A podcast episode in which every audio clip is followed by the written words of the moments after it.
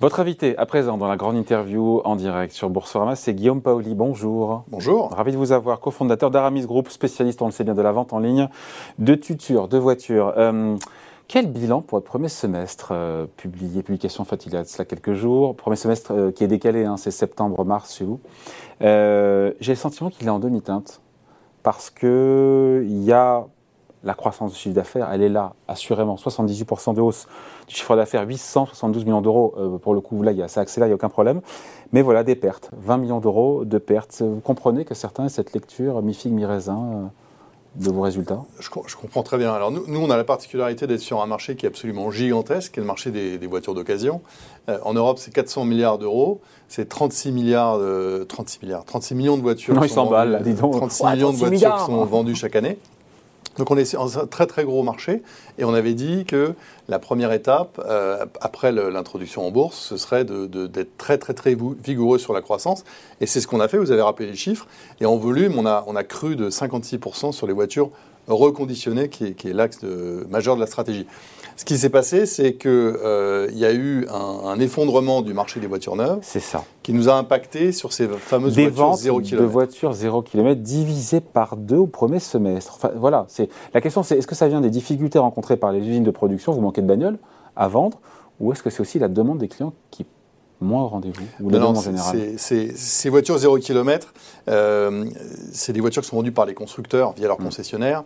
Et c'est l'écart entre les capacités de production mm. des constructeurs et la capacité d'absorption du marché. Mm. Et comme là. Euh, et, en plus, ils vont fournir en premier, j'imagine, leurs concessionnaires avant vous. Hein. Exactement. Donc, euh, il y, a un effondrement du marché des voitures neuves, donc un effondrement de l'offre, mais qui est dû à la production de voitures, à la crise des semi-conducteurs et pas à la demande des clients. Donc vous manquez de voitures neuves comme tous les concessionnaires, les constructeurs. Mais ce n'est pas le cœur de la stratégie. Le cœur de la stratégie, c'est les véhicules reconditionnés. Moi j'ai l'image, mais manifestement je me trompe, je pensais vraiment qu'Aramis c'était vraiment de, de, la voiture neuve et aussi de la voiture reconditionnée.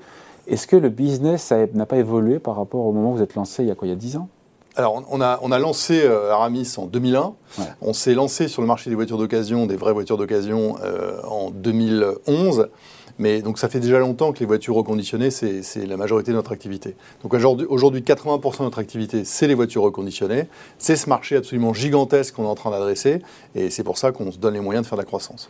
Sur 40 et, 41 000 voitures vendues euh, sur 6 mois, 33 000 sont des voitures reconditionnées. C'est pour dire qu'effectivement, ce sont les trois quarts, vous l'avez dit, plus des trois quarts de, de votre chiffre d'affaires. Donc c'est c'est une forme de mutation de votre modèle d'affaires ou pas, quelque part C'est une mutation, mais qui est engagée depuis très très longtemps. Euh, nous, on a la particularité de faire de la, croissance euh, profitable depuis toujours. Alors, vous avez parlé de notre résultat net. Alors, il intègre beaucoup d'éléments un peu particuliers. Euh, nous, on préfère regarder l'EBITDA ajusté, qui est, qui est, resté positif, malgré une division par deux de nos, volumes de voitures 0 km, qui n'était qui était pas prévu. et on va continuer sur... Et qui va se poursuivre aussi C'est-à-dire que ces ventes de voitures, encore une fois, euh, divisées par deux hein, pour les voitures ah oui, c'est quelque chose qui... Sur les voitures 0 km, on ne voit pas de retournement de tendance Avant quand? à court terme. Ça va dépendre de la capacité des producteurs, des, constructeurs à, reprendre leur production. C'est toujours les semi-conducteurs, on est toujours là aujourd'hui Alors il y a les semi-conducteurs, il y a la guerre en Ukraine. Expliquez-nous en quoi la guerre en Ukraine vous impacte. Parce qu'en fait, euh, en Ukraine, vous avez un certain nombre de, producteurs de faisceaux, donc de, câbles, euh, qui, euh, qui, donc, qui sont plus en mesure de produire comme avant, et ça a beaucoup impacté les constructeurs, notamment les constructeurs allemands. Mais en fait, il y a beaucoup de raisons qui font que les constructeurs produisent environ 25 à 30% de voitures de moins qu'en 2019. Mais avec plus de marge. On a vu que chez beaucoup de constructeurs, les marges étaient montées. Notamment dans votre maison mère, Stellantis. Les constructeurs, pour la plupart, ont arbitré, euh, avec une pénurie de volume, ont arbitré sur les prix. Est-ce que c'est vrai que les, prix des voitures d'occasion, pour le coup, ont flambé de manière significative? J'ai trouvé ce chiffre de plus 22% en un an du hausse du prix d'une bagnole d'occasion. Et là, je me dis, euh, c'est quoi l'intérêt de, au bout d'un moment, de surpayer à ce point-là une voiture d'occasion? Alors, ça, c'est l'effet prix chez nous, hein, chez Aramis Group. Il est, il est juste, euh, Oui, oui, il est juste. Mais le marché, c'est un petit peu différent. Ça dépend des pays européens. Finalement, en France, c'est là où euh, les prix ont le moins augmenté. Euh, mais on parle quand même de plus de 10% d'augmentation des prix en moyenne euh, par rapport à l'année dernière. Mais c'est juste une question d'offre et de demande, parce que ce n'est pas justifié intrinsèquement. Ah non, c'est une question d'offre et de demande. Il y a moins de voitures neuves, il y a donc il y a moins de voitures récentes.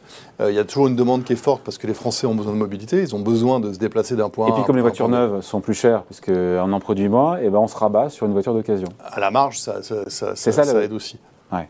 Votre marge, justement, la marge, je me disais, mais pour vous, une marge sur une voiture neuve, c'est beaucoup plus intéressant qu'une marge sur une voiture reconditionnée, parce que euh, bah, il, faut, il, faut, bah, il faut la reconditionner, quoi. il faut la, la réparer, Il y, a- y y moins de euh, travail sur une voiture 0 km, euh, forcément, parce qu'il n'y a pas toute la partie reconditionnement. mais, euh, mais, mais en termes de marge unitaire, les chiffres qu'on publie, c'est- à peu près équivalent. C'est ça, c'est bien 2300 euros la marge Exactement. La marge, la marge brute unitaire, c'est 2311 euros précisément au premier semestre. C'est stable depuis, euh, depuis 2020 et ça reflète, si vous voulez, euh, vraiment la force du modèle d'Aramis euh, qui est complètement verticalement intégré. C'est vous qui faites tout, c'est-à-dire que c'est vraiment vous qui, voilà, il n'y a pas de prestataire, c'est vraiment vous qui reconditionnez au travers de sites que vous avez, avez six sites industriels Oui. euh, en France et en Europe. Oui. Euh, Expliquez-nous un peu comment ça se passe.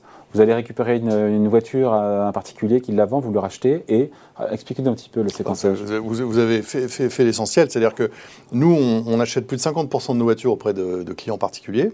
Donc, on- on- ils viennent nous la déposer dans un point de vente ou on va la chercher chez eux. On les amène dans un. Déjà en amont, il fallait l'évaluer aussi. hein. Non, mais Exactement. bien que le- Ça se fait. en- alors, le, parcours client Voilà. est, est fait en ligne pour l'essentiel. Ouais. On a encore des centres clients pour ceux qui veulent venir nous voir. Ils sont les bienvenus. Mais l'essentiel du parcours euh, de nos clients est fait en ligne. Donc, on rachète des voitures à des clients particuliers. On les achemine dans ces centres de reconditionnement. Euh, on les reconditionne très rapidement. Euh, En France, on fait ça en moins de trois jours. Et ensuite, on les met en ligne, on les vend et on les salariés, livre. c'est vous, c'est Oui. vous de A à Z, vous Oui. maîtrisez tout. On maîtrise tout. Alors, le- les camions, les salariés euh, des, des- des- des transporteurs routiers ne sont pas les nôtres. Oui. On travaille avec. Bon, il y a, il y a ici et là des, prestataires, mais euh, on est verticalement intégré dans le sens où on réalise l'essentiel euh, des travaux et notamment le reconditionnement. Vous aurez bientôt une capacité de 132 000 euh, véhicules d'occasion reconditionnés. C'est pour l'an prochain. Oui. Pour ça, non mais on- on- il faut quand même se rendre compte voilà, du, de la masse de boulot que c'est, par exemple, de le dire aussi trivialement par rapport à la vente d'une voiture neuve. Enfin, je veux dire, voilà, c'est plus la même histoire aussi. Et vous conservez le même niveau de marge. C'est là où c'est intéressant. Oui, alors la, la marge brute. Après, évidemment, euh, comme oui, on est en brute, train oui. d'anci- on est obligé d'anticiper euh, la hausse des volumes, on ouvre des usines, on ouvre euh, un certain nombre de, de- de- de services qui nous permettent euh, Mm. d'assurer cette croissance. Mais forcément, c'est des coûts qu'on a maintenant pour des profits qu'on aura plus tard. Mm. Donc nous, on considère que c'est important de garder cette marge unitaire élevée, la plus élevée du marché euh, en Europe, euh, qui nous permet de- de- d'investir t- sereinement et, de mettre en face des, des coûts, euh, des, coûts qui nous permettent d'assurer la croissance de demain. Et cette rentabilité, pour le coup, alors en net, entre l'activité voiture d'occasion reconditionnée, repackagée et voiture neuve, on réussit à aligner les deux en rentabilité nette? C'est à peu près équivalent. C'est à peu près équivalent parce que euh, Malgré tout, une fois, toute la masse de boulot. Oui, ouais, ouais, c'est à peu près équivalent. Il y a plus de travail sur les voitures, euh, les voitures euh, d'occasion, mais il y a également une, une marge plus élevée du euh, brut brut. Euh, je rentre pas trop dans les détails, mais euh, en, en termes de, de- de marge unitaire, on est sur les mêmes ordres de grandeur. Les sites industriels où vous faites ça, euh, ils sont où? Six- On, a, en euh, on en a en un, à côté de Montélimar, Ouais. un à Madrid, un à Anvers, un en Angleterre, et on en ouvre deux là, un autre à- en région parisienne. Là, Donc, euh, ça se trouve, des voitures que vous rachetez, je sais pas moi, euh, dans l'Est, peuvent se, re- se retrouver sur un site industriel euh, le plus proche ou, ou ça peut changer alors, de en pays général, ou c'est le plus proche. Ouais. On essaie d'optimiser nos circuits logistiques quand même. ouais. Plus de la moitié de votre chiffre d'affaires, je l'ai appris, est réalisé hors de France. Absolument. Je vous voyais beaucoup plus franco-français. En fait, non, vous êtes présent sur plein de marchés et c'est pas fini apparemment euh, en Europe. Alors, on, est- on a commencé à Paris euh, et on, a, euh, on s'est étendu en Espagne, puis en Belgique, puis au Royaume-Uni. Effectivement, dans notre stratégie, le premier axe, c'est la croissance organique sur les véhicules reconditionnés. On a parlé de la croissance là. Et deuxième axe, c'est s'étendre en Europe. Et pour l'instant, ce on, on a mis en place une méthode euh, qui fonctionne, puisqu'on a fait trois opérations depuis, depuis euh, quatre ans. euh, les pays. Donc. Espagne, Espagne, ouais. Belgique et Royaume-Uni. Et l'Allemagne, c'est un gros marché l'Allemagne. hein. On verra. On verra. C'est pas encore, pas à court terme. On n'en parle pas. C'est pas d'urgence. Il n'y a, pas d'urgence parce que nous, ce qu'on cherche à faire, c'est de générer de la croissance rentable sur le long terme. Donc, euh, c'est un marché sur lequel on veut aller à là. terme. Ouais, Ben, ce mais qui manque maintenant, c'est le mot rentable. Bah, le rentable, oui. Alors, on, a fait mieux. Euh, on est dans un contexte où le marché des voitures neuves s'est effondré. On a réussi à maintenir une profitabilité au niveau opérationnel euh, au-dessus de zéro. Et, et- c'est sûr que c'est un contexte de marché qu'on n'a jamais connu jusqu'à présent. Juste un petit mot, vous parliez du parcours client qui se fait essentiellement en ligne, mais aussi de, en physique. Vous avez, j'ai vu, une soixantaine d'agences. On se dit, pour un acteur digital, euh, pourquoi pas les deux, mais c'est pas ça aussi qui grève un peu votre, votre rentabilité. Et puis, est-ce que vraiment c'est utile? Enfin, je ne me rends pas compte dans le parcours client. Oui, alors ces centres clients ont trois fonctions. Le premier, c'est de servir de centre logistique, hein, puisque les voitures, euh, on les livre Ah. souvent chez nos clients, mais ils passent souvent par, par, ces, par ces agences. Ça sert aux clients qui veulent rencontrer quelqu'un. Enfin, on mm. achète une voiture, 15 000, 20 000 euros. Euh, on a besoin parfois de parler à, quelqu'un, de, parler des solutions de financement, etc. Et enfin, ça nous permet d'avoir une présence sur le territoire. En, termes de marketing, c'est important. Bon, en avril, vous avez relevé votre prévision de, vente euh, à 1,7 milliard d'euros, c'est ça?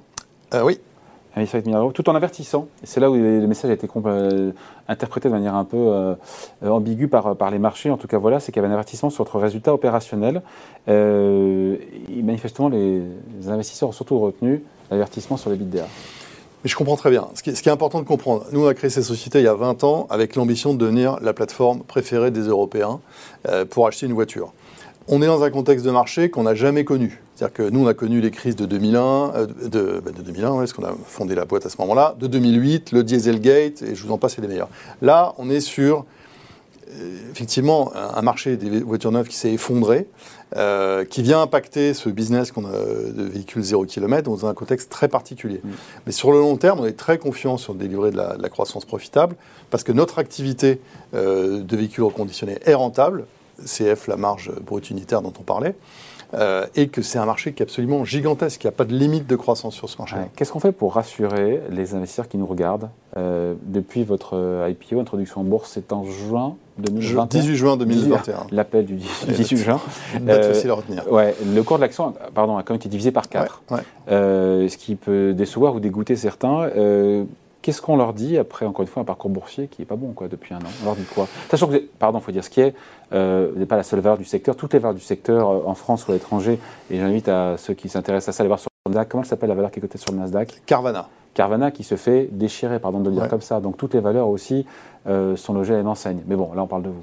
Oui, alors déjà, ce n'est pas du tout une situation qui nous satisfait, hein, quelque chose d'extrêmement clair parce que on a toujours créé de la valeur pour nos investisseurs et c'est ça qu'on veut faire à l'avenir. On est les premiers impactés puisque euh, les deux fondateurs euh, et les managers euh, ont pratiquement 20% du capital. Donc on est, vraiment les premiers impactés. Et en fait, ce qui se passe, c'est que tout notre secteur a dévissé. Et, on, est, on est à l'intersection de la tech, de l'automobile, et on est une capitalisation moyenne. Et ces trois facteurs ont fait que, effectivement, on a été, le cours de l'action a beaucoup baissé. Mm. Et c'est aussi le cas pour nos petits camarades. On est plutôt ceux qui vont le moins baisser quand on regarde Kazoo et, Auto 1, qui sont nos, concurrents listés en Europe. Donc, euh, nous, on est très confiants sur le long terme. Il y a une chose qui ne change pas, c'est le potentiel de marché. On a un modèle économique qui est solide. On vient attaquer ce marché avec ce modèle économique. On a des équipes qui sont, qui sont expérimentées. Donc euh, on est très confiant pour l'avenir, mais je comprends tout à fait à court terme l'insatisfaction, la, déception de certains investisseurs. Moins 60%, on se quitte là-dessus, de baisse depuis le début de l'année. On se dit que c'est excessif quand même, non? Écoutez, c'est vous qui connaissez mieux les marchés financiers que moi. Moi, je ne suis que depuis un an. Mais euh, il y a des choses qui, sont parfois étonnantes. Bon. Revenez nous voir hein, avec, euh, encore toujours plus de croissance et un peu plus de rentabilité. Merci de passer nous voir. Donc, Guillaume Paoli, cofondateur d'Aramis Group, donc spécialiste de la vente en ligne, on le sait évidemment, de voiture. Merci.